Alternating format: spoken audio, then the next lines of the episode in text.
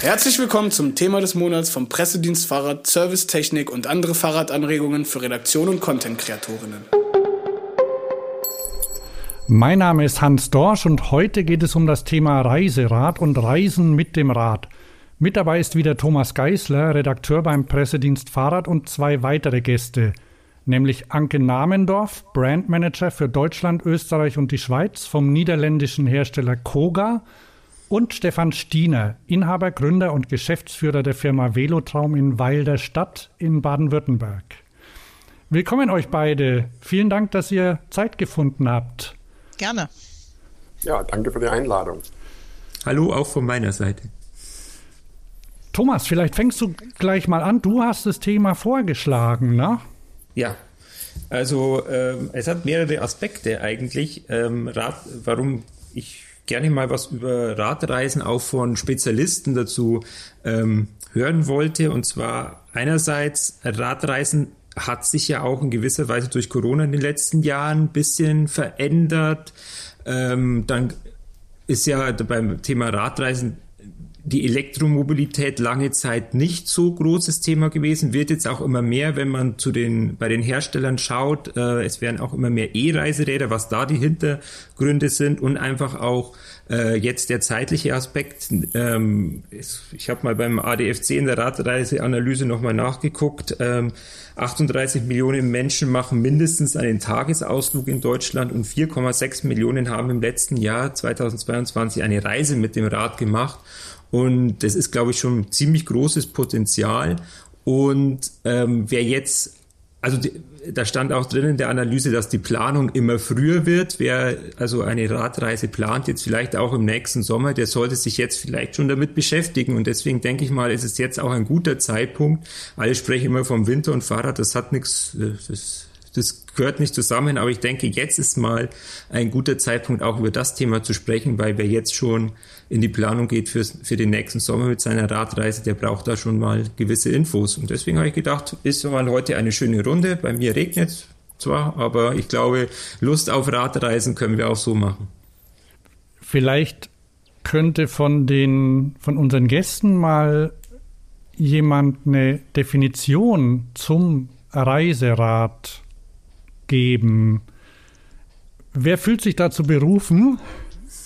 Ja, würde ich gerne was zu sagen, weil das Reiserad gibt es nicht. Okay. Also ähm, ich denke, das hängt sehr davon ab, was jemand mit dem Fahrrad, was man mit dem Fahrrad machen möchte. Es gibt äh, Urlauber, die nehmen ihr Fahrrad mit und bleiben an einer Stelle, machen von da längere Touren. Es gibt äh, Menschen, die nehmen, die machen die leihen sich irgendwo ein Fahrrad und dann gibt es natürlich den, was wir dann sagen, den typischen Radreisenden, der morgens mit Gepäck losfährt und abends irgendwo ankommt. Aber es gibt natürlich auch Leute, die sagen, ich lasse mir das Gepäck transportieren. Also all diese verschiedenen Urlaubsvarianten, ähm, da passt auch jeweils ein anderes Fahrrad dazu, meiner Meinung nach. Stefan, was meinst du dazu? Finde ich durchaus legitim, die Betrachtungsweise. Aber ich denke, so das Narrativ des Reiserads ist natürlich schon das, das Ding mit äh, vorne, hinten Packtaschen, ja, und man ist mehrere Tage unterwegs, ob jetzt sozusagen mit Zelt und allem drum und dran oder ins Hotel, sei mal dahingesagt. Aber das ist schon so ein bisschen noch das, was, sagen wir, heute unter dem Begriff Reiserad, sagen wir zumindest bei uns, verstanden wird. Ähm, mit natürlich vielen Aufweichungen und Ergänzungen an den, an den Rändern. Ne? Also wenn man nur an Bikepacking denkt, wenn man an das Gravel denkt, mhm. wenn man an Overnighter denkt, das sind ja alles so Dinge, die da peripher oder irgendwo angesiedelt sind. Ne? Ähm, aber ganz klar, da stimme ich dir vollkommen zu, Anke, ähm, Reiserad oder das Thema Radreisen ist so bunt wie noch nie und ein Stück weit müssen das einfach auch die Produkte widerspiegeln. Habt ihr eigentlich dann in den letzten, weil du hast schon Bikepacking erwähnt äh, und Overnighter und so, habt ihr eigentlich gemerkt, dass das zugenommen hat in den letzten Jahren, auch vielleicht durch Corona, dass ja da viele Leute einfach diesen Urlaub von der Haustür weg mehr gepflegt haben oder dieses einfach, ich fahre jetzt los und muss gar nicht irgendwo äh, oder darf gar nicht irgendwo groß hinreisen, sondern start meine Radreise von der Haustür und auch nur mit leichtem Gepäck. Habt ihr irgendwie das gemerkt, dass das zugenommen hat? Ich könnte jetzt ja provokant sagen, es ist eine Pest ne? geworden. nee, also es hat ganz klar zugenommen, ähm, zum Teil sicherlich stark zugenommen. Ähm, gut, für mich persönlich ist es eigentlich eher eine alte Sache. Ja, das hat man früher auch schon gemacht. Ich bin einfach vielleicht schon über 35 Jahre dabei. Davor dann eher mit zu Fuß unterwegs gewesen und solche Dinge wie Overnighter ist jetzt sozusagen nicht wirklich was, was Neues, ist aber im Zuge von Corona mit dem Bikepacking hat es einen, finde ich schon, einen unglaublichen Boom erlebt. Natürlich auch mit vielen Leuten, die, sag ich mal, sich einfach in den Schick oder in das Image verliebt haben. Mhm. Ja. Aber ganz klar, Bikepack, also das, das, das, ist, das ist da das Thema und das wird sicherlich auch nicht mehr weggehen, weil es einfach toll ist, weil es Spaß macht, ja. Naja, und es gab, da gab es ja auch schon früher. Im Grunde genommen haben wahrscheinlich bestimmte Menschen halt ein leichtes Fahrrad genommen, was vielleicht gar nicht unbedingt aufgebaut war und haben ihr eigenes Bikepacking davon gemacht. Und mittlerweile gibt es eben passende Räder, die eben wirklich angelehnt sind an das Rennrad, die eben auch entsprechend die Befestigungspunkte mitbieten. Und es gibt eben auch die entsprechenden Taschen, ohne dass man die selber alle sich selber hinbasteln muss. Ja. Und das bringt das Ganze natürlich ziemlich nach vorne, weil das bietet gerade für die, diejenigen mit leichtem Gepäck fahren möchten, wieder ungeahnte Möglichkeiten und auch wieder andere Strecken. Also das ist, da hm. bietet sich ein ganz neues Segment. Genau, und ich finde auch da diese Erweiterung, die schlägt dann auch mal relativ schnell, also die Brücke dann zum längeren Reisen, ja. Und das, also das klassische Radreisen oder durchs Bikepacking unglaublich befruchtet. Das ist interessant. Wie meinst du das? Ich weiß nicht, wie es angeht, aber wenn ich manchmal so die, die Bilder kriege von unseren Kunden mit ihren bepackten Fahrrädern, da dann sende ich immer Stoßgebete in den Himmel. Zum lieben Gott der Fahrradtechnik, ne, dass er doch bitte die Fahrräder nicht zusammenbrechen lässt. Ne. Und also ne, da ist Bikepacking eine tolle Sache, weil es wirklich ähm, das Thema Reduktion, auch beim Radreisen, ja, Radreisen ist ja schon was Reduziertes. Ne. Aber äh, ja, wenn der 40, 50 mit Essen 60 Kilo auf dem Fahrrad sind, ja, dann, dann wird's halt schon grenzwertig, ne, was sich überhaupt noch mit Fahrradtechnik darstellen lässt. Und das finde ich zum Beispiel einen total interessanten Aspekt. Ne? Und auch, ich sag mal, die Mischung, was das Packen angeht, so eine Kombination aus, manchmal sind einfach die klassischen Packtaschen besser, in manchen Bereichen sind die Bikepacking-Setups besser. Also das finde ich eine, eine, eine tolle Bereicherung, ganz klar. Ja, ich finde, das ist auch sehr unterschiedlich. Also ich meine, wenn jemand eine Weltreise wirklich machen will oder man hat sich wirklich mit einem Sabbatical von drei Monaten, nimmt man natürlich anderes Gepäck mit, wenn man vielleicht auch noch zeltet, als wenn man eine Urlaubsreise von 14 Tagen macht, wo man sagt, ich fahre von Hotel zu Hotel, ich nehme zwei Packtaschen mit, vielleicht auch eine Rolle hinten drauf und im Grunde genommen mit 20 Kilo mit dem heutigen, mit der heutigen Funktionskleidung ist das alles kein Problem. Wenn man auch wirklich jeden Tag Fahrrad fährt, was braucht man denn dann eigentlich noch abends? Also ich denke, das ist total unterschiedlich. Es gibt die Leute, die ihren ganzen Hausstand mitnehmen und andere, die sich sehr reduzieren. Ich hätte also, äh, ich habe in der Radreiseanalyse vom ADFC nochmal nachgeschaut und da stand drin, dass der durchschnittliche Radreisende in Deutschland 53,5 Jahre alt ist. Ähm, ist Bikepacking vielleicht auch so ein Punkt, um da Jüngere auch mal zum Radreisen zu bringen? Ich denke, Bikepacking ist auch ein Stück cooler, oder? Also ich meine, äh, 53, okay, ich bin überm Schnitt. Ich habe aber vor 30 Jahren angefangen, also da habe ich den Schnitt nach unten gebracht und da hat man wenig Radreisende in unserem Alter gesehen. Und wenn, dann waren es oft Studenten, die sehr mini, ja, reduziert unterwegs sind und und zwischen Student und dann doch ein bisschen Geld haben und den Urlaub genießen, da passt genau das Bikepacking rein, denke ich mal. Ja, also ich finde, Bikepacking hat, hat ähm, Radreisen verjüngt, ne? Mhm. auch cooler und sexier gemacht. Also auch das ist eine, eine tolle Befruchtung und, und Erweiterung. Ne? Und also ich, die 53 verwundern mich jetzt wirklich, muss mhm. ich sagen, ja. Aber es liegt vielleicht daran, dass wir dann doch relativ viele Leute dann auch ausstatten, die also die ganz langen Reisen machen, ja. Und das sind doch heute ähm, viele jüngere Leute dabei, die sich eben ein Sabbatical nehmen können, ja, was halt ähm, in meiner Generation, das wäre lustig gewesen. Ne? Also gut, ich bin ja schon immer Chef, von dem hätte ich jederzeit machen können, aber wie das halt so ist. Nee, ähm, nee, also auch da, also eine Verjüngung würde ich ganz klar sagen, hat durch das Bikepacking stattgefunden und insgesamt so einfach so ein Aufbrechen von, von, von Denkmustern und einfach eine Erweiterung. Ja. Und mhm. ja, das ist einfach uneingeschränkt positiv. Ja, und ich denke auch, das hat auch damit zu tun, dass äh, Bikepacking oder überhaupt Radreisen hatte ja auch früher keinen Status. Also das machte man ja praktisch, wenn man oder auch, das denkt noch die Masse, dass man günstig dann in Urlaub fährt. Aber Radreisen kann man auch so teuer und so billig machen, wie man das möchte. Ich meine, mit der ganzen Familie fahren ist schon eine Herausforderung.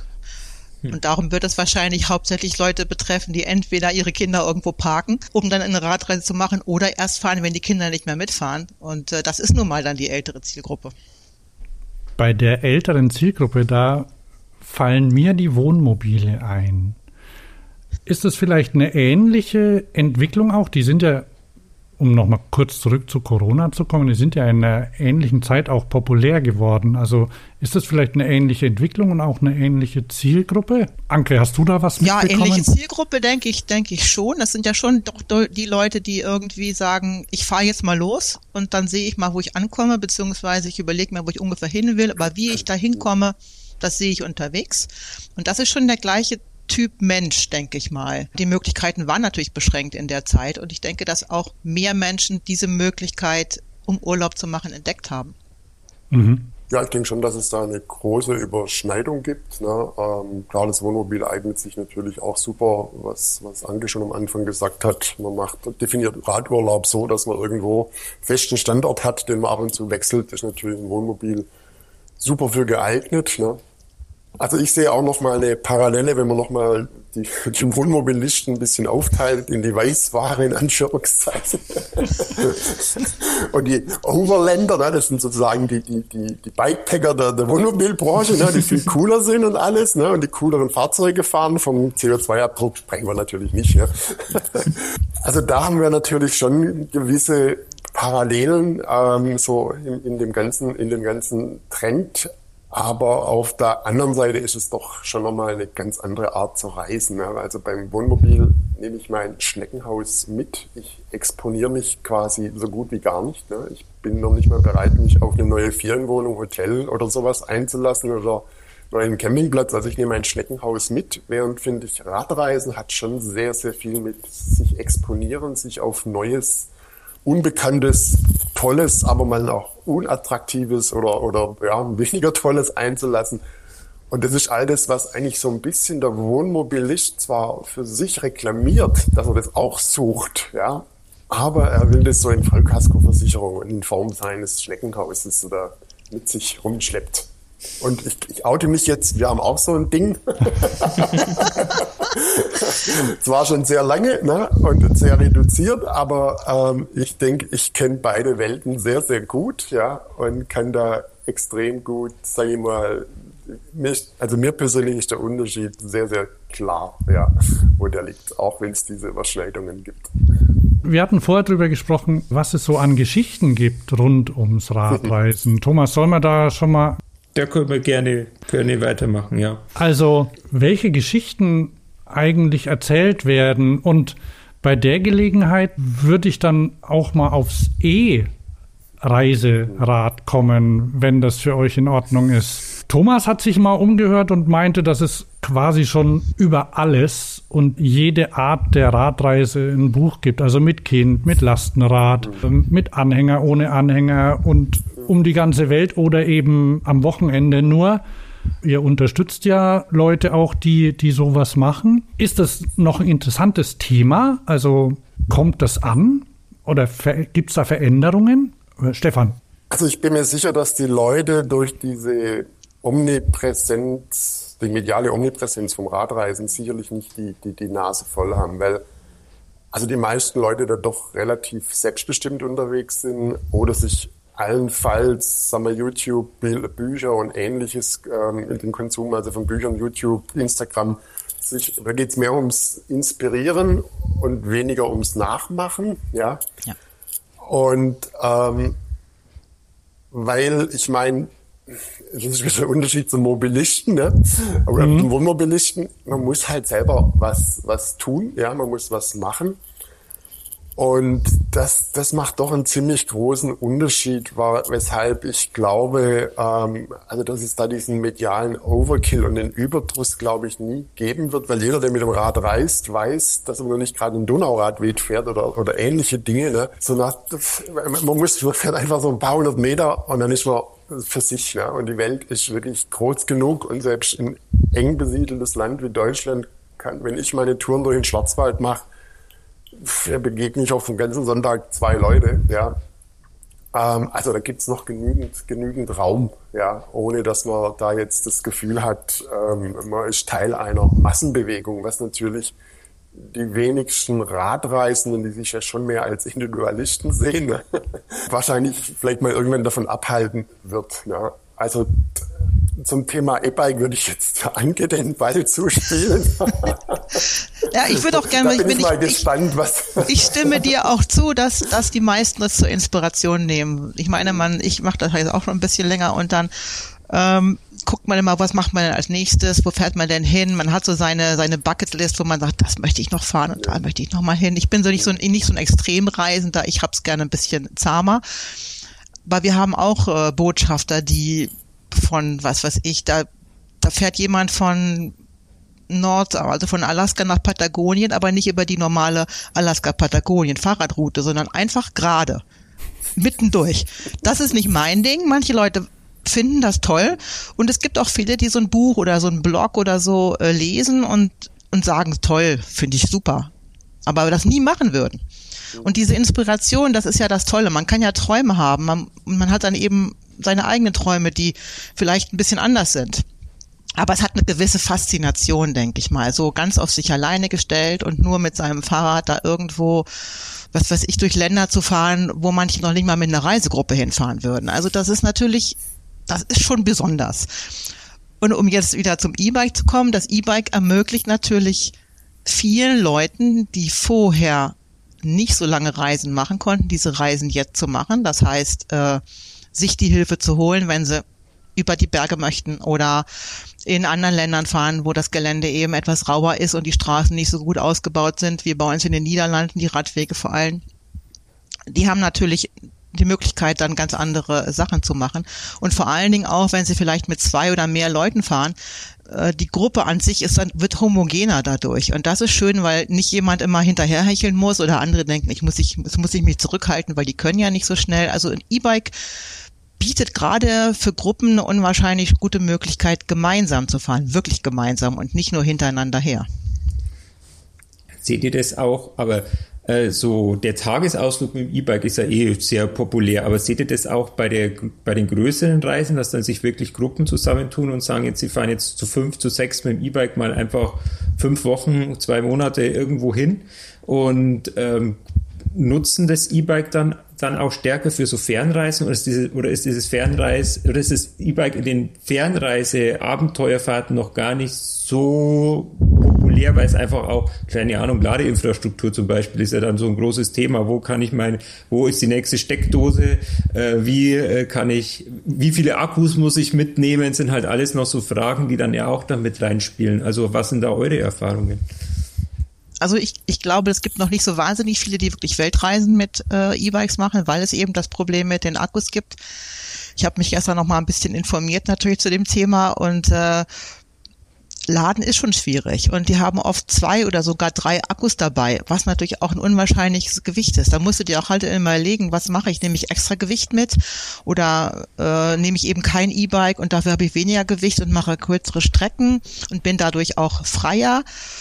Also das ist jedes Mal eine Herausforderung, egal ob es eben auf reiner Muskelkraft ist oder mit die Herausforderung, wo kriege ich meinen Strom her, weil wirklich gute Lademöglichkeiten gibt es eigentlich nicht für unterwegs. Alles, was man mitnehmen muss, ist schwer. Ein Powerbank für, für ein mhm. E-Bike-Akku ja. ist genauso schwer wie ja. ein extra Akku. Also da machen wir uns mal nichts vor. Das ist mehr was für die Leute, die wirklich von Steckdose zu Steckdose fahren können, ohne Angst zu haben, dass sie sie nicht erreichen. Ja, also bei uns ist das, ja, also alles, was ein bisschen länger unterwegs ist, also über zwei Wochen oder drei Wochen, also was den klassische Urlaub ähm, abdeckt und was, sag ich mal, ähm, die Dachregion so ein bisschen verlässt. Ne? Also wird alles mit Muskelkraft gemacht. Ähm, was wir schon mitkriegen, ist eben, das, dass man ähm, mal eine Woche zusammen Rad fährt. Ne? Und das dann zum Beispiel durchaus mit E-Bikes. Ne? Oder wir haben Kunden, die halt mit so einer Gruppe, die fahren in, in, den, in den Alpen alle Pässe, ne? so endlich mit dem E-Bike. Ne? Ähm, das ist dann eher so der Radurlaub irgendwo stationär und dann solche Dinge. Ne? Aber alles, was wie gesagt länger ist und ähm, ja, auch wo man ein Stück weit unabhängiger sein möchte, ja, ähm, findet einfach weiterhin mit Muskelrädern statt und ähm, das wird wahrscheinlich noch ein Weilchen so bleiben, weil die Anke hat es ja schon ähm, klar benannt. Entweder ich schleppe irre viel Gerätschaft mit ne, oder ich muss wahnsinnig genau planen. Ne, und ähm, naja, mit Auflademöglichkeiten speziell wenn man dann sich auch ein bisschen abseits der touristischen ähm, Trampelpfade bewegt, kann man praktisch vergessen. Ja.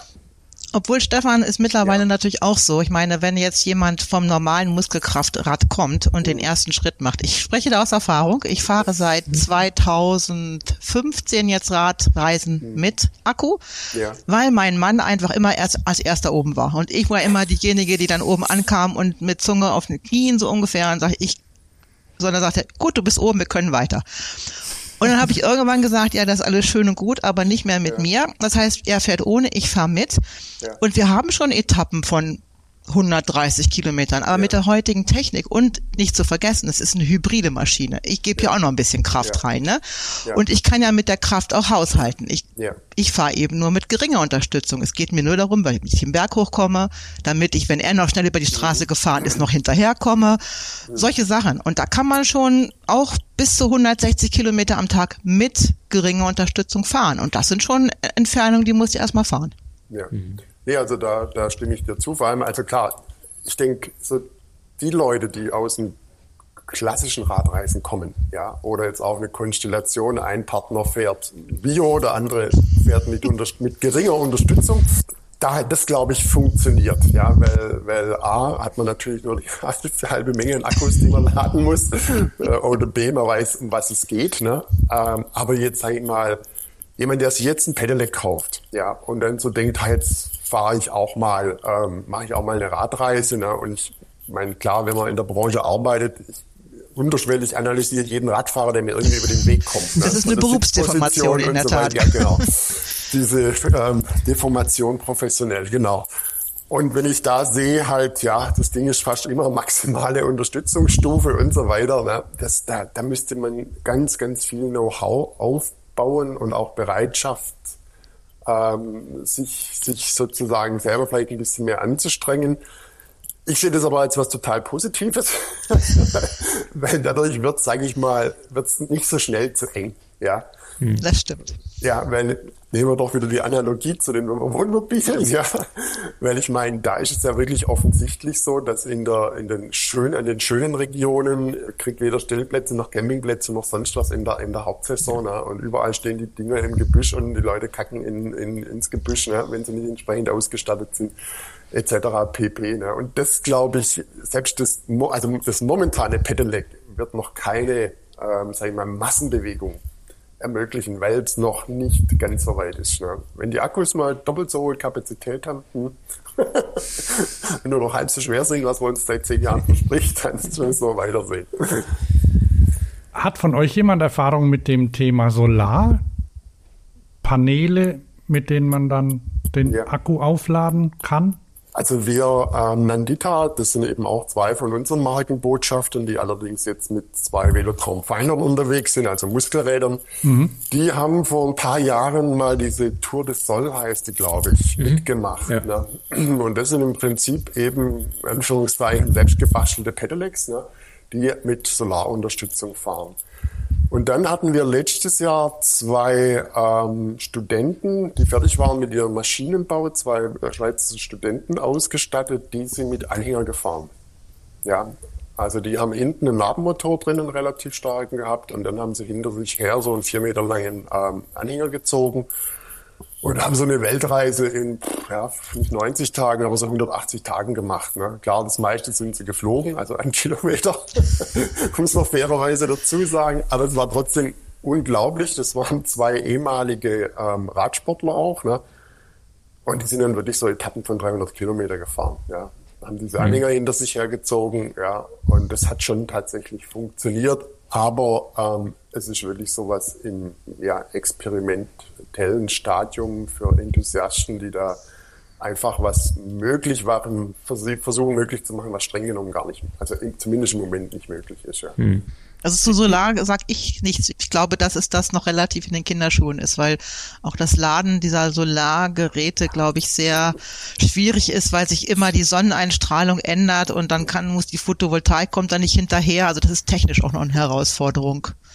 Das Problem ist wahrscheinlich, wenn man, also man muss ja dann laden, wenn man eigentlich gerne fahren würde, also am Tag. Man kann nee, ja nee, nicht. Der muss während der Fahrt laden und dann hat man halt diese durch diese Bewegung, dass es nicht gut funktioniert scheinbar. Eben, also man kann jetzt nicht, man könnte natürlich campen zum Beispiel und dann so eine große Solarfläche auf dem Rasen aufbauen. Während der Zeit kann man ja nicht mehr fahren. Das ist das Problem. Ja. Ne? Weil wir gerade bei dem Thema sind, äh, es gibt ja jetzt auch so E eine Reise-E-Lastenräder, also so Supercamper oder sowas, so äh, Lastenräder, die so einen Zeltaufbau mit dabei haben und dass man das gleich so als eine Mischung aus Campingmobil und äh, ja, äh, Fahrrad nutzen kann. Seht ihr da eine Möglichkeit, dass das doch so mal ein Trend wird? Kommt es bald in euer Portfolio? das ist eine ziemliche Nische, würde ich sagen. Und äh, heute, wenn du überlegst, das Gravelbike hat den, hat den Trend, weil die Radwege eben nicht drei Meter breit sind. Ja. Äh, also ich denke, mit so einem Lastenrad, da braucht man ja schon einen sehr gut ausgebauten, ausgebauten Radweg und glaube nicht, dass da so sich das richtig durchsetzt. Also das ist vielleicht mal so eine, eine gute Lösung für Familien mit Kindern, die sowieso mhm. schon zu Hause mit einem mit so einem Cargo-Bike äh, agieren. Die sagen vielleicht, oh super, wenn es da einen Aufbau für gibt, dann mache ich das. Aber ansonsten ist es eine kleine Nische, denke ich mal. Hm. Nee, ich sage ganz klar nein. wir sind ja eh schon im Orchideen oder im, im, im ja doch im Orchideen-Status, ne? Ähm, und dann noch weiterhin weiterzugehen, nee. Nee. Wenn man bei euch jetzt so mal ins Portfolio auch reinblickt von den Reiserädern, ihr habt jetzt trotzdem schon ziemlich viel mit mit E ziemlich viele E-Bikes und jetzt auch bei euch, Anke, bei Koga ist ja auch der, der World Traveler ist jetzt auch nochmal neu überarbeitet worden, neu gemacht worden. Kannst du da mal kurz sagen, was so die, die Neuheiten sind und, und habt ihr euch da auch von dem veränderten Reiseverhalten auch inspirieren lassen? Floss es da mit so in die Entwicklung mit ein? Ja, wir haben ja immer schon verschiedene, ja, sag ich mal, Touren oder Reisräder gehabt und je nachdem, was jemand damit machen wollte, konnte man sich das richtig rauspicken. Und wenn man jetzt auf den World Traveler vor allen Dingen schaut, der ist eigentlich gemacht für den Extremreisenden. Mhm. Und es gab es früher natürlich schon für die, da kann man ordentlich was draufpacken, 45 Kilo hinten, Lowrider 15 Kilo, wo wir dann bei den 60 wären, die Stefan vorhin angesprochen hat. Das sind die Extremreisenden und Mittlerweile äh, gibt es sowas auch mit E-Bike und wir haben jetzt die, den Rahmen für beide, für Biobike und E-Bike komplett überarbeitet und eins der vorrangigsten Ziele dabei, wir brauchen mehr Gesamtgewicht, weil die, wenn jemand 1,90 ist oder zwei Meter, hat er sowieso schon ein gewisses Gewicht. Äh, das Fahrrad kommt dazu, das Gepäck kommt dazu. Bis, wir können jetzt bis 180 Kilo Gesamtgewicht äh, bieten wir jetzt an das ist für eine Gruppe sehr interessant, aber es gibt eben auch die Leute, die sagen, ich fahre mit leichtem Gepäck und da gibt es dann wieder andere Modelle für. Und das World Traveler, da haben wir seit eigentlich zusammengearbeitet mit jemandem, der eben wochenlang, monatelang hintereinander Fahrrad fährt. Und der hat viel Input gegeben, wie das aussehen müsste, wo wir darauf achten müssen, zu, zur Reparierbarkeit, äh, ausstattungsmäßig. Das ist auch sehr individuell. Von daher, dass wir eben auch wie bei Velotraum ja auch, auch den, im Signature-Bereich anbieten, dass, dass man sich sein Rad selbst zusammenstellt. Weil wenn jemand so extreme Reisen macht, der hat eine bestimmte Sitzposition, der hat bestimmte Wünsche an Reifen, Sattel, alle Kontaktpunkte am Fahrrad. Wer wirklich richtig reist mit dem Fahrrad, der kauft kein Fahrrad von der Stange und wenn er sich eins kauft, dann baut das. Das heißt, bei euch äh, muss man es eben nicht umbauen, sondern man kann von Anfang an das so ausstatten, wie es für die eigenen Bedürfnisse richtig ist. Ja, das kann man, aber es gibt auch einen World Traveler in der Serie und das ist wirklich fix und fertig mit allem drum und dran, mit Flaschen, Flaschenhalter, Lowrider, Pumpe, alles, was man wirklich so braucht in der Basis ist da.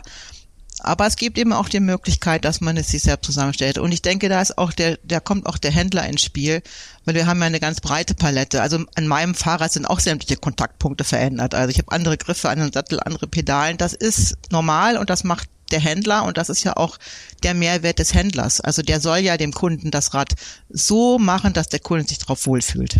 Ich wollte gerade sagen, man weiß ja nicht unbedingt, wenn man wenn man sagt, das, das Rad wäre was für mich, aber die einzelnen Teile, die genau richtig sind, die kennt man ja wahrscheinlich nicht. Die muss man vielleicht mal ausprobieren oder sich erklären lassen. Das sollte man auf jeden Fall machen. Also auf jeden Fall zum Händler gehen, wirklich mal verschiedene Sachen fahren, auch von der Sitzhaltung. Wie möchte man sitzen? Was ist einem wichtig am Fahrrad? Also ein World Travel für 180 Kilo prima, aber wenn ich, wenn ich selber nur 60 Kilo bin und auch nur 20 Kilo Gepäck mitnehmen und auch noch mal mit dem Zug fahren möchte, dann kaufe ich mir nicht ein Fahrrad, was so schwer ist, sondern da suche ich mir was Leichtes. Also das ist ganz wichtig, dass man sich vorher genau überlegt, was will ich mit dem Fahrrad machen und dann mit, mit dem Händler gemeinsam oder vielleicht auch mit Bekannten, die da Ahnung haben, einfach mal guckt, was passt für mich und dann Sachen ausprobieren. Ja, weil das für 180 Kilo, das hebt man nicht mal eben über einen Zaun drüber, oder? Naja, die meisten mit Innertube, die haben natürlich schon an sich so 28 bis 30 Kilo. Einfach von der Bauweise ist das notwendig. Und mit Akku und allem drin, ein E-Bike ist einfach schwerer. Mhm. Aber auch wenn man jetzt das normale World Traveler hat, das hat natürlich auch so um die 18, 19 Kilo, weil man eben so stabil bauen muss, dass es die 180 Kilo auch tragen kann. Ich meine, das ist, das muss ja, nicht, muss ja stabil sein. Und da muss man sich schon vorher von der Konstruktion genau überlegen, wo muss ich verstärken und wo, wo kann ich noch Gewicht sparen und ja, wie Stefan auch schon sagte, wenn man sieht, wie vollgepackt die teilweise, muss man sich wundern, wie lange die durchgehalten haben, manche. Also von daher Respekt für manche Fahrräder. Äh, Stefan, ich habe bei dir auf der Homepage gesehen, dass du für nächstes Jahr auch schon einen neuen Rahmen, glaube ich, ankündigst. Geht der dann auch so in diese Richtung, noch mehr Belastbarkeit oder was, was kann man da bei euch erwarten? Ähm, ja gut, diese 180 Kilo Systemgewicht sind wir ja schon ziemlich lange unterwegs in dem Bereich ne? und ähm, kann liegt gerade momentan davor singen, wie schwierig das ist, die Räder dementsprechend zu bauen. Ne? Also wir versenken gerade ein kleines Vermögen bei Testinstituten, da eine Gabel nach der anderen crasht. Ne? also wir sind gerade bei, ähm, alle Gabeln zu überarbeiten, ja, und da eben aber auch im Finder-Bereich ähm, noch mehr Systemgewicht zu ermöglichen, genau wie, wie das jetzt bei ähm, Kuga auch ähm, an, angegangen wird. Ne?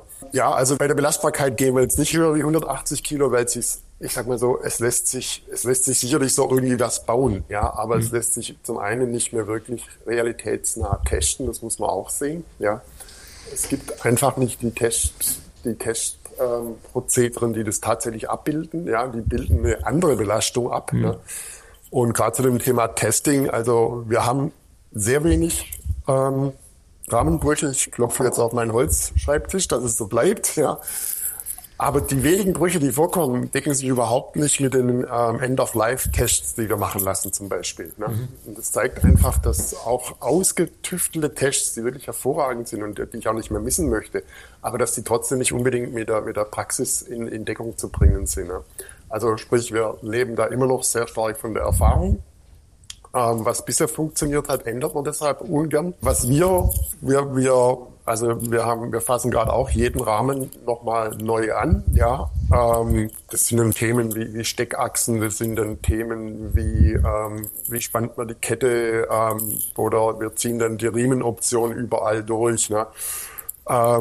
Dann, was für uns ein ganz, ganz wichtiges Thema ist, weil wir ja bei der Ergonomie einen ganz großen Schwerpunkt haben. Also wir ähm, weiten unser Angebot für ganz kleine und ganz große Leute nochmal erheblich aus.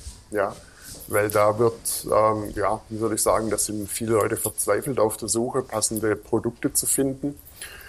Und eben klar auch ähm, da sind wir, da wird man wahrscheinlich erst übernächstes Jahr, also 25 dann zu Streich kommen, das Thema Pedelec. Das Thema Pedelec zieht natürlich auch sehr schwere Fahrer an. Ne? Mhm. Also wir haben Anfragen von 150 Kilo schweren Fahrern. Ich denke, Anke, du kennst sowas wahrscheinlich auch irgendwie, wenn ich mal rumhörst. Mhm. Ja, und da muss man dann wirklich sagen, man kommt mit seinem Latein, wenn man seriös bleiben möchte, eigentlich an die, ans, ans Ende. Ne? Aber das sind trotzdem so Dinge, wo wir schon auch für die Zukunft drüber nachdenken, vielleicht mal über die 180 rauszugehen, ja. Allerdings muss auch der Motorhersteller und so weiter das mitmachen, weil man stelle sich mal jetzt 150 Kilo vor, die jetzt nicht nur aus, sage ich mal, die nicht adipös sind, sondern vielleicht noch ein bisschen groß, kräftig, ne? Und so jemand geht in wie getrickt, ne? dann wird spannend. Ja, aber da haben wir Erfahrung. Guck dir ja. mal die Bahnsportler an, was die auf, ja. eine, auf, eine, auf ein Tretlager bringen. Ja. Das ist, äh, das sind so unsere, wo wir relativ viel Erkenntnisse rausziehen. Ja, das ist eine unwahrscheinliche Kraft, was die auf die Pedalen bringen. Mhm. Das ist ja ein interessanter Zusammenhang. Ja. könnt, ihr, könnt ihr die dann zum Testen ähm, ein, einbestellen? Das machen wir nicht, aber die fahren natürlich auch, die haben nicht nur das Bahnrad, sondern die bekommen auch ein anderes Fahrrad. Und da kriegt man dann schon mal, äh, also da hat man schon gesehen, dass die ganz schön Kraft in den Beinen haben. Das, ich sage, geh, geh da nicht ins Detail. fahren die auch E-Bikes? Ja, die haben auch, äh, wir haben unsere Pace haben wir auch, äh, die fahren ja auch E-Bikes. Die müssen ja auch irgendwie zur zur Radhalle kommen, also zur Radrennbahn. Also ja. da fahren die auch von zu Hause mit E-Bikes. Und das ist für uns natürlich auch interessant, wie die das Fahrrad fahren, beziehungsweise was die für Kraft aus Tretlager bringen oder auf die Pedale. Da sind wir eigentlich nochmal beim Thema ja, Haltbarkeit und Reparierbarkeit. Das ist ja beim Reiserad auf jeden Fall ein Kriterium. Ne? Ich habe jetzt schon das Wort Riem, äh, Riemen gehört zum Beispiel. Vielleicht äh, sagst du gleich mal weiter, Stefan, was da an Ausstattung hingehört. Oder was ich, ähm, womit man, womit man vielleicht Reparaturen einfach mal vermeiden kann oder möglichst ein lang, ein robustes Fahrrad bekommt. Gut, da würde ich jetzt auch sagen, es ist zum Teil einfach eine sehr individuelle Entscheidung, die jeder Kunde trifft. Ne? Es gibt Kunden, Radreisende, die einfach sagen, nee, sie wollen wirklich einfach unkompliziert bewährt, ja die haben null Affinität zu sagen, okay, ich probiere mal was Neues aus. Ne? Also neu ist für viele Radkäufer zum Beispiel ein Piniengetriebe, ja. Oder auch für viele immer noch ein Riemen oder solche Dinge. Ne? Und selbst eine Roller ist für den einen oder anderen noch was Neues. Ne? Klar, wir, wir versuchen das, das ist immer die Aufgabe vom Berater, das rauszufinden, wie ist der Kunde ein Stück weit gestrickt, ja, um ähm, dann zu sagen, hey, du, du bist jemand, der eher so mit 150 Prozent unterwegs ist, ne? Ähm, dann würde ich dir auch was empfehlen, was, sage ich mal, diese, diese Tendenz eher erfüllt, wo also sozusagen kein, kein Restrisiko lauert. Ne? Aber ganz klar, ich meine, es gibt so Dinge wie, wie Laufräder, die müssen einfach stabil sein, die sollten keinen Ärger machen. Ja, Es gibt einfach so ein paar Gepäckträger, Rahmen sollte steif sein. Ja? Also da gibt's einfach nochmal so ein paar Grunddinge, die, die sind einfach nicht diskussionsfähig. Ne? Und ähm, und da muss man natürlich auch wieder den Anschlag bringen, dass die Naturgesetze nicht diskutierbar sind. Ja, es ist für den einen oder anderen schwer zu ertragen, Händler wie Kunde. Ne? Letztendlich ist ein Reiserad in der Tendenz eher ein bisschen langweilig, ja, weil man eben doch mehr auf, auf bewährte Sachen setzt. Ne? Es wird im Moment gerade schwieriger. Reiseräder oder es fällt ein wichtiger Aspekt raus, die Kettenschaltung. Also wir haben weiterhin viele Fahrräder mit Kettenschaltung gebaut, auch im Weltreisemaßstab. Ähm, Shimano nimmt die 3x10 aus dem Programm. Die neue QS ist, ja, äh, ist eine Katastrophe, um es auf gut Deutsch zu sagen, ähm, weil es so ganz viele Restriktionen bei der Montage bringt. Ne? Also Momentan passt zum Beispiel das neue Q-Schaltwerk an keinen einzigen Fahrradrahmen von Velotraum. Ja. Und die letzten 35 Jahre hat alles dran gepasst, was Shimano geliefert hat. Ne. Das zeigt die Dimension, die da dahinter steckt. Und es wird noch nicht jeder Fahrradhersteller da drauf gestoßen sein.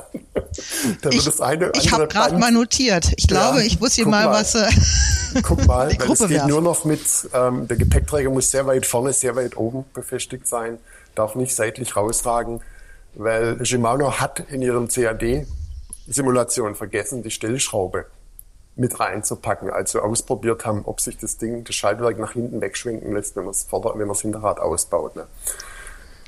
Ui, ja, also ich werde den nächsten Blogartikel veröffentlichen, wo man auch ein paar schöne Bilder sieht. Ne? Also auf jeden Fall, Shimano hat sich rausgenommen aus diesem Bereich. Ne? Also bleibt Pinion, Rohloff, ähm, ja, und das, das, ja, das war's so mehr oder weniger. Ne? Ich weiß nicht, wie das bei euch aussieht, Anke. Ja, wir werden auch natürlich, wir kommen ja nicht umhin, die Queues zu verbauen. Es gibt da ja. keine andere Möglichkeit äh, ab nächstem Jahr. Und mhm. wir verkaufen aber im Reiseradbereich, also gerade im Signature-Bereich, wo selber zusammengestellt wird, extrem viel Rohloff. Mhm. Auch mit Riemen. Ich, ich, mhm. also ich glaube, 30 Prozent von allen Rädern ist Rohloff mit Riemen. Also das ist schon, wird schon sehr gut angenommen. Ja. Äh, aber das mit der Kette und hat ja auch was wieder mit Gewicht zu tun. Da möchten ja auch manche Leute noch Gewicht sparen und gehen darum auf die Kettenschaltung. Wenn das nicht mehr möglich ist technisch, da das wird noch interessant werden in der Tat. Wie ja, sieht es denn mit anderen Kettenschaltungsherstellern aus? Es gibt ja nicht nur Shimano. Doch, in dem Bereich schon. Also SRAM macht ja nur noch fast einfach Kettenblätter. Ne? Dreifach mhm. gibt es da schon lange nicht mehr. Ja, und wen gibt es da noch? also wer wirklich. Kamper macht ein Rennrad. Ja, also ja.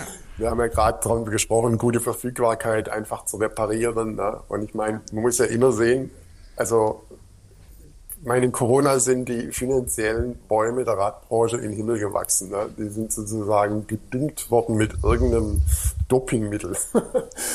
das ist jetzt vorbei und ich denke, es geht auch wieder drum oder also für uns gehört es einfach dazu, dass wir auch versuchen, ja, jemanden Reiserad ein tolles zu bauen, das deutlich unter 5000 Euro ist. Ne? Mhm. Und es wird mit Roller von Pinion halt einfach nicht schwierig, möglich. ja, ja. Ist nicht mhm. möglich. Ne? Und da die Kettenschaltung war, war das halt immer noch möglich und deshalb ist das schon sehr, sehr bitter, dass Shimano die 3x10 aus dem Rennen genommen hat. Ne? Ich frage mich immer, wer hat Einfluss auf Shimano? Schwierig, bei einem Monopolisten Einfluss zu nehmen. Ja, ne? genau. Ähm, also ich sage immer, das ist gar nicht nur ein Monopolist, sondern auch ein Autist. Ne?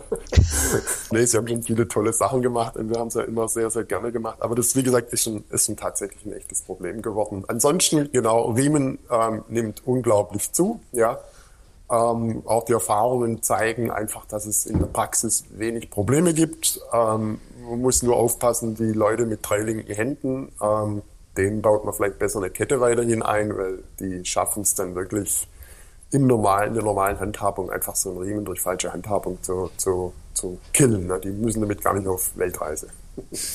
Aber ist jetzt, was du auch angesprochen hast mit der neuen Shimano-Schaltung, es wird ja auch bei den Schaltungen immer mehr elektrisch und ja. äh, verschiedene Sa oder auch der technische Fortschritt, gerade beim E-Bike-Motor. Ist das, ist das ein Problem fürs Reiserad, dass das einfach hinten runterfällt, weil man dann trotzdem ja was eher Konservatives auch braucht, gerade diese, diese immer mehr Fahrzeugwährung des, des beim E-Bike ist ja extrem. Also was es da für, für technische Möglichkeiten gibt und man kann ja selber auch kaum noch was reparieren, wenn man jetzt irgendwie unterwegs ist und manchmal hat man ja schon Probleme, ein Hinterrad auszubauen, weil einfach äh, so viel Schnickschnack mit dabei, mit, mit dran ist. Ähm. Ja, ähm, also ich, wie gesagt, solange man, denke ich, in Europa unterwegs ist, ne, ähm, oder sagen wir in den fahrradaffinen Ländern Europas, wird es irgendwie zu handhaben sein. Ne? Aber wir haben jetzt zum Beispiel schon den Fall, dass allein Indien, was ja jetzt kein wirkliches Entwicklungsland mehr ist, ja, ähm, haben Kunden schon Schwierigkeiten durch, durch Transportschaden mit dem Flugzeug oder in der Bahn, ähm, müssen die neue Gewinde setzen, ja, und da vernünftige Helikoil-Einsätze oder gar das Werkzeug dafür zu kriegen. Ne? Also das mhm. fängt relativ früh an und das ist jetzt noch was, wo man sagen muss, naja, das ist Metallbau normal. Ne? Mhm. Hat noch nicht mal was mhm. mit, mit, mit Fahrrad zu tun. Ne? Also das ist sicherlich eine problematische Tendenz, aber wie gesagt, solange Roller von Pinion die Flagge hochhalten, ähm, sind wir da noch weiterhin, denke ich, auf der sicheren Seite. Ne? Bei, ähm, ja. ja. Und vielleicht kann es ja auch sein, also Shimano war ja auch schon immer für auch positive Überraschungen gut. Ähm, vielleicht äh, vielleicht die ja auch sind wir ja nicht die einzigen Hersteller, die genau. damit die dann ja. irgendwann sagen, ja. also Shimano, das war jetzt nicht der große Wurf, wir brauchen hier aber eine Anpassung. Ja. Früher gab es ja mal in meiner Erinnerung das Thema Bremsen bei Reiserädern. Also lange habe ich so mitbekommen, wurde gesagt, nein, keine, keine hydraulischen Bremsen, die kann man nicht reparieren unterwegs. Hat sich da was verändert? Weil die haben ja schon Vorteile, gerade bei einem Rad, das äh, einige Kilos wiegt dann in Fahrt. Kann von euch jemand was dazu sagen? Ich glaube, technisch kann Stefan mehr sagen. Also ich kann nur sagen, wir verkaufen eigentlich hauptsächlich hydraulisch. Es ist einfach eine wahnsinnig gute Bremsleistung und die sind eigentlich sehr gut verarbeitet. Gut, wenn man irgendwo wirklich hängen bleibt und es wird weggerissen oder so, dann aber keine Ahnung, wie sowas repariert werden kann. Also da hm. bin ich nicht firm genug. Vielleicht, vielleicht weißt du das, Stefan?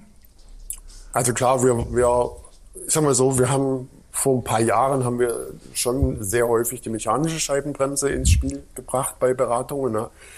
Inzwischen ist aber so, dass, dass ich persönlich ähm, ganz klar sage, Hydraulikbremse basta aus Ende. Ne? Also mhm. ich sag mal, die, die Dinger sind so zuverlässig, zur Not kriege ich auch immer irgendwie einen Ersatz. Ja, heute, also sag mal, selbst in der Anführungszeichen dritten Welt, ähm, kriege ich in einer größeren Stadt, werde ich irgendwie was finden, was ich mir an mein Rad schrauben kann. Ja, und es ist eine, da eine Scheibenbremse ja was, was isoliertes ist, die ich isoliert dran, weg und wieder dran machen kann. Ja, habe ich damit eigentlich keinen großen Stress. Es ist redundant, also zur Not komme ich auch wieder erstmal noch irgendwo hin. Und wenn ich beim Transport noch so ein paar Tricks beachte, zum Beispiel einfach die, die Bremsscheibe am Vorderrad wegschrauben, ja, weil die ist eben nicht, nicht geschützt, ne, dann passiert eigentlich nichts. Und genau das Thema abreißende Leitungen, das haben wir früher auch immer in, Raum, in, in, in, in den Raum gestellt. Ne. In der Praxis ist es nicht mal, ist noch nie vorgekommen. Ja, selbst bei den wildesten Touren, die die Leute gemacht haben, haben nicht mehr. Also Bremse ist Scheibenbremse und hydraulisch fertig aus. Ja. Okay. da wird's mal einfach. ja, das ist schön. Aber du hast, du hast von Transport gerade angesprochen. Also nehmen wir mal, nehmen wir mal das E-Bike. Fliegen geht damit nicht, ne? Ja. Oder du lässt den Akku daheim. Oder gibt es die Möglichkeit, quasi den vor Ort, also meinetwegen, ich fliege in ein bestimmtes Land und leihe mir dann einen Akku oder, oder kaufen ist wahrscheinlich schlecht, aber sowas schon mal wüsste gehört? Ich, wüsste ich nicht, also ich, dass es das gibt. Ich denke, das Einzige, was man machen könnte, wäre es wirklich als Gefahrguttransport entsprechend mhm. verpacken und äh, separat schicken. Genau. Ja. Also ich denke, dass das die einzige Möglichkeit ist, die sich beim E-Bike äh, bietet. Dann kommt man in den Nachrichten, weil irgendwo ein Frachter brennt. ich wollte. Ich ja, wollt es, gibt es gibt extra Transportboxen für solche Sachen, weil ja auch, ich meine, auch der Händler ist ja eigentlich gehalten, beziehungsweise in Holland ist es so, er muss eigentlich alle Reparaturakkus und alle Akkus in einem Brandschrank aufbewahren. Also da gibt es ja auch kleinere Boxen. Ja. Nur es ist natürlich ein ganz schöner Aufwand, wenn man Fahrradurlaub irgendwo machen will. Ich glaube, die Menschen, die das machen, die fahren immer noch ein ganz normales Fahrrad. Die werden ja. sich damit nicht belasten. Das Einzige wäre vielleicht, wenn man, wir, wir sind ja jetzt so kurz vorm Winter, wenn man sagt, okay, im Frühjahr soll es losgehen über See, dann schickt man das Rad jetzt mit dem Schiff los ja. und kann dann aufsteigen. Ja, ja. Ich weiß nicht, ob ihr sowas schon gehört habt, ob, ob Leute das machen. Nee, mir ist mir noch nicht zu Ohren gekommen, nee, dass es jemand gemacht hat. Aber ansonsten, wenn man jetzt innerhalb von äh, Europa oder von Ländern, die jetzt äh, ohne, ohne große Meeresüberquerungen erreichbar sind, dann gibt es ja immer noch die Bahn, oder? Die Bahn gibt es. Ja. Damit ist auch alles gesagt, denke genau. ich. Also Bahn und Fahrrad, das wäre ein eigener Podcast. Das sehe ich auch so. Also da, können, da kann ich auch Stories erzählen. Also da. Es ist eine Herausforderung, die man vielleicht annehmen ja. möchte. Ja. Man, muss man sie annehmen, weil man dann eben sagt, ich möchte von irgendwo nach irgendwo fahren oder beziehungsweise es gibt da keine gute Radverbindung, wo man mal eine notwendige Zwischenverbindung mit der Bahn äh, dann fährt. Aber es ist, man muss viel Geduld haben, denke ich mal. Ich denke, Geduld ist das Allerwichtigste. Ja. Ja, und Flexibilität. Äh, ich hätte noch, ich hätte noch einen Punkt, den ich noch kurz mal anreißen möchte, und zwar das Thema äh, Navigation ist ja auch noch ähm, wichtig. Es werden auch immer mehr Leute, die die diversen Apps nutzen, um sich da zurechtzufinden während der Radreise. Spielt es bei euch in die Entwicklung auch mit rein? Also wo, wie kann man, wie sagt er, okay, machen Handyhalter dran oder gibt es jetzt schon Möglichkeiten, wo man sagt, okay, man kann das Handy noch mehr integrieren oder äh, E-Bike-Display noch mehr in den Rahmen integrieren oder sowas? Spielt das schon mit eine Rolle bei euch? Ja, wir haben ja, wir bieten auch verschiedene Displays an und, viel, und es gibt ja diverse Displays, die man auch eben ersetzen kann durch das Smartphone, indem man dann die App praktisch aktiviert und mit der App alles bedient und auch navigieren kann. Also da gibt es ja von verschiedenen Herstellern schon Möglichkeiten, damit man nicht das ganze, den ganzen Lenker voll bauen muss mit allerlei Elektronik. ähm, und Navigation ist natürlich da ein ganz wichtiger Punkt, dass man eben einfach fahren kann und nicht immer auf die Karte gucken. Ja, obwohl ich bin ja auch noch ein Fan von der großen Übersichtskarte. Leute sagen ja, man sollte es beides haben. Ne? Ja, absolut. Ja, ja. Ähm, du hast jetzt fürs E-Bike, denke ich, gerade überwiegend gesprochen. Ja, genau. genau ja. Also klar, bei, also bei uns ist das ein riesengroßes Thema. Das Thema ähm, Energie für, für ähm, na, also ein Navigerät oder in aller Regel heute das Smartphone, ja. Und ähm, da ist leider ein sehr, sehr guter Anbieter auch ähm, jetzt vom Markt gegangen mit seinem, mit dem AppCon. NC17 hat ja diesen, diesen mhm. AppCon gemacht, früher Harvester. Ähm, dafür kommt jetzt Sonnen mit einer Lösung, ne? also was sagen wir, ein Muss ist, ein sehr hochwertiger Nabendynamo. Ja, das ja. Ähm, führt dazu, dass die Hersteller in Tübingen jetzt gerade neu bauen. ähm, und also man braucht eine gute Energiequelle, ne? also nicht nur fürs Licht, sondern eben auch für das, für den, für die Stromerzeugung. Und ja, und dann kommt das Thema, wie puffer ich das Ding, wie bereite ich es auf? Und da muss man sagen, sind einfach gerade so ein bisschen Lücken da. Ne? Hm. Oder die Systeme, die es jetzt gerade noch gibt, sind aus meiner Sicht teilweise zu kompliziert, weil viel zu komplizierte Kabelbäume entstehen, die auch noch im Inneren des Fahrrades drin stecken. Ähm, bei Defekt ist beides defekt, Licht- und hm. Stromversorgung. Ne? Und ähm, das hatten wir einfach alles mit dem, mit dem AppCon 3000 war das deutlich besser gelöst. Ne? Aber der Hersteller ist einfach zu klein und kann die Entwicklungskosten nicht mehr stemmen, hat keine Chips gekriegt und das war dann einfach das, das, das Aus. Ne? Aber was man hört, was man auf Instagram liest, dass aus Tübingen da tatsächlich auch eine Lösung kommt. Ne? Das heißt, ähm, die Fabrik, die neue, die dort entsteht, wird dann wahrscheinlich nicht nur Nabendynamos herstellen, sondern auch einen Scheinwerfer, so wie es aussieht, in dem ähm, eine sehr clevere Ladefunktion mit Fernlicht integriert okay. ist. Ne? Also okay. so viel schon mal gespoilert. du sprichst von Sonnen, oder?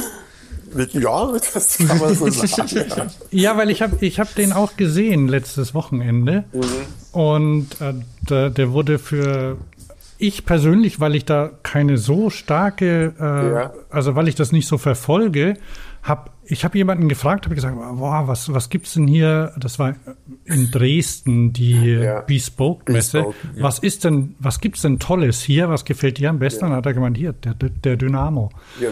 Und das ist oder der, der, Dynamo oder der Scheinwerfer? Äh, das ganze System. Das ganze, ja. Mhm. Also das sieht vielversprechend aus und modern ja. auch, also so, dass man unterschiedliche Geräte dann damit auch laden kann, während auch noch das Licht an ist, zum Beispiel.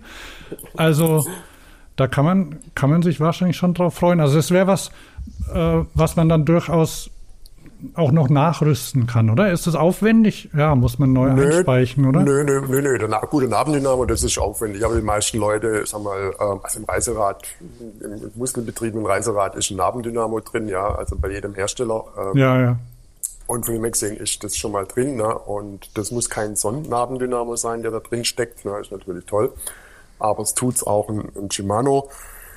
Nee, es bleibt nur zu hoffen, dass ähm, die das zur Serienreife bringen. Dass die sind ja bekennende Apple-Hasser in Tübingen, dass das Ding dann trotzdem auch iPhones lädt.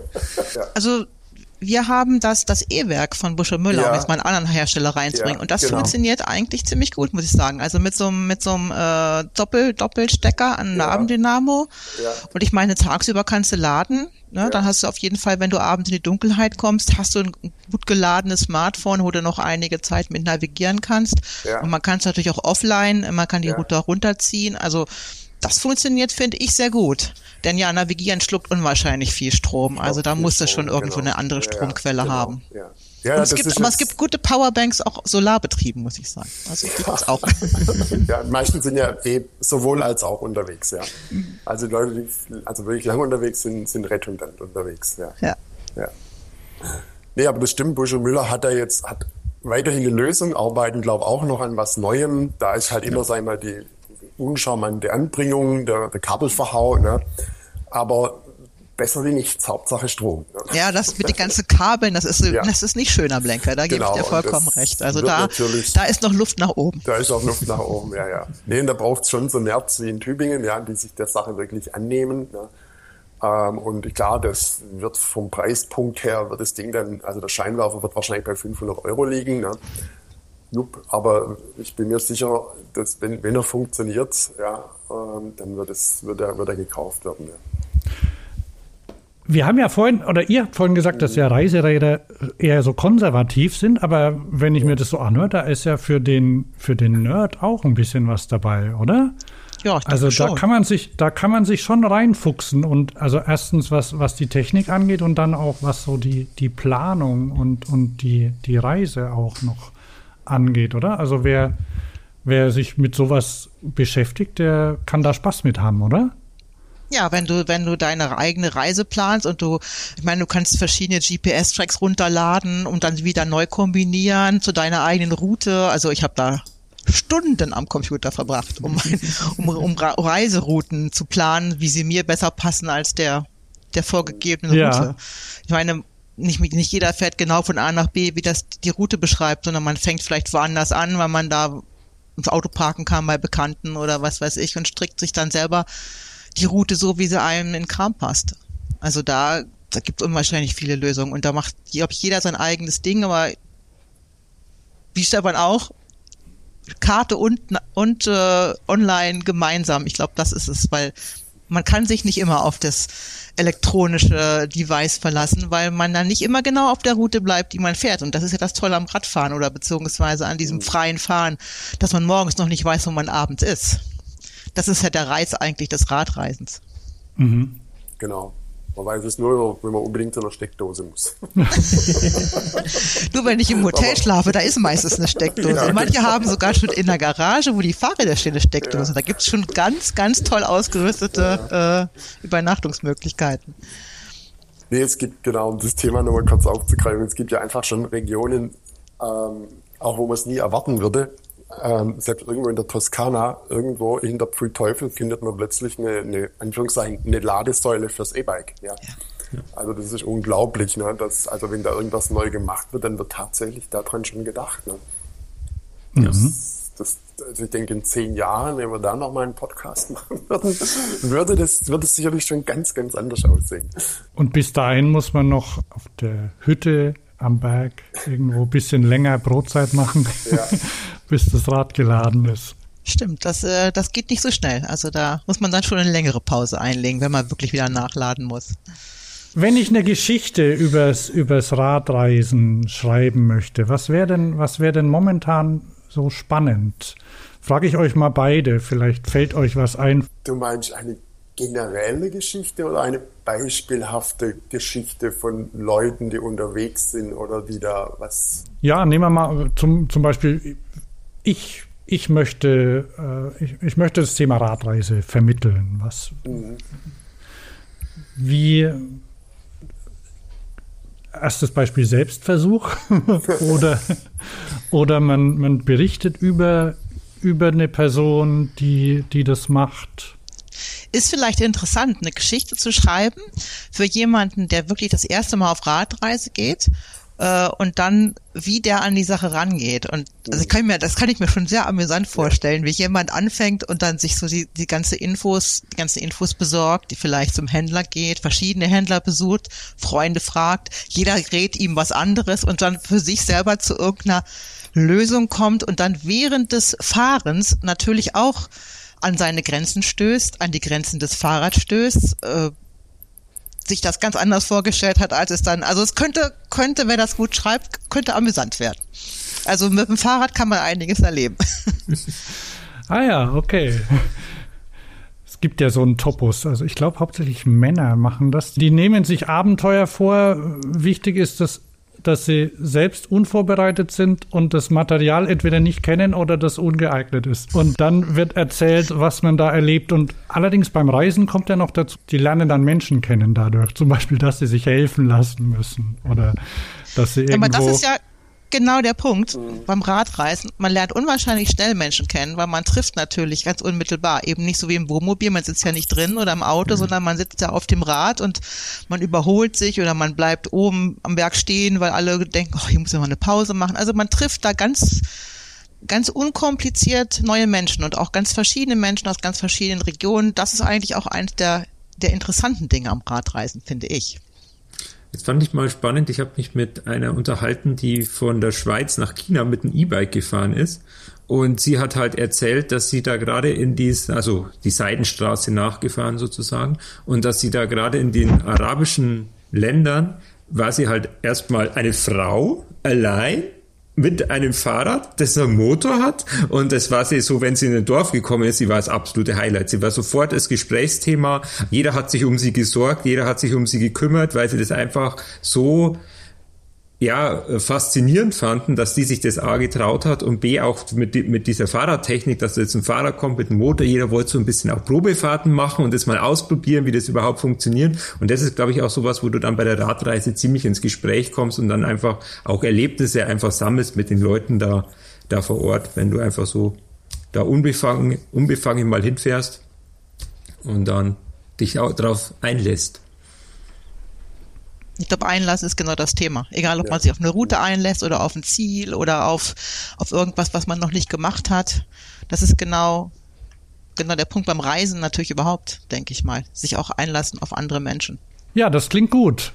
Als Hinweis auch an Leute, mal das Thema Reiserad auszuprobieren. Ne? Ja, aber es gibt ja auch Themen, persönliche Themen, ne, die einen mhm. zum Radreisen bringen können. Ne? Also jetzt also eine ganz anrührende Geschichte. Wir haben einen, einen ähm, Kunden, der hat in Bad Schwalbach, heißt glaube ich, ein, eine Eisdiele. Ist natürlich Italiener, ja. Und er hat sein erstes Wiedertraum, er hat inzwischen fünf, glaube ich, hat er sich in Stracciatella-Farben machen lassen, ja. Und mit diesem Stracciatella-farbenen Fahrrad ist er dann das erste Mal in seinem Leben nach Italien gereist, in seinen, in seinen Heimatort. Ne? Und davon hat er dann bei uns vor Ort, wir haben da, wir haben da immer so eine, bis Corona haben wir eine, machen wir einmal im Jahr so eine Veranstaltung, nennt sich Rat und Reise, und da hat er dann so eine Reise vorgestellt. Ne? Das, das sowas finde ich faszinierend, wenn jemand einfach über so ein Thema zum Beispiel zum, zum Radreisen kommt und das war jetzt so jemand, der hat dann sozusagen alles falsch oder alles richtig gemacht. ja, er ist von einem, einem Ding ins andere ge, ge, ge, gestolpert, hat aber tolle Erlebnisse dadurch gehabt. Ne? Ja. Ja, und, und das finde ich schon immer wieder faszinierend. Und es gibt Leute, die bringen das gut rüber. Und ich glaube, das sind, das sind tolle Botschafter. Ja? Also jetzt weniger so, was bin ich für ein Held, ja? Mhm. sondern eher, ich, ich fahre jetzt mal los mit meiner ganzen Unzulänglichkeit ja? und bin einfach offen, was passiert. Ne? Und jetzt sind wir wieder bei dem, man muss einfach sein, mal, einfach mal losfahren. Ja? Das ist das Allerwichtigste. Das ist der Anfang, losfahren. Ja, genau. das ist eigentlich ein hervorragendes Schlusswort, oder? Denke ich auch. Dann sage ich vielen Dank, Anke, und vielen Dank, Stefan. Ja, danke euch, dass wir am Podcast teilnehmen durften. Also ich fand es sehr, sehr interessant. Auch was Stefan ja. zu erzählen hatte, ist ja doch wieder ein bisschen genau. anders, als was wir, welche Kunden wir bedienen. Und ich hoffe, dass unsere Hörer da auch was dran haben, an dem, was wir erzählt haben. Ja, dem kann ich mich nur anschließen. vielen, vielen herzlichen Dank. Ja, vielen Dank.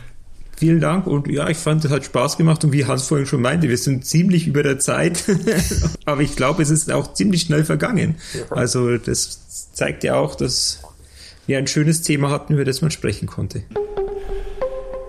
Vielen Dank fürs Zuhören. Der Pressedienst Fahrrad ist natürlich auch persönlich für Sie da. Wenn Sie einen Beitrag zu einem Thema planen, noch Fragen haben oder Ansprechpersonen für einen O-Ton oder ein ganzes Interview suchen. Wenn Sie ein Fahrrad testen möchten oder ein Zubehörteil ausprobieren wollen, wenden Sie sich einfach an das Team. Die E-Mail-Adresse und die Telefonnummer finden Sie in den Show Notes oder auf der Website unter pd-f.de. Mein Name ist Hans Dorsch und wir hören uns wieder in der nächsten Sendung.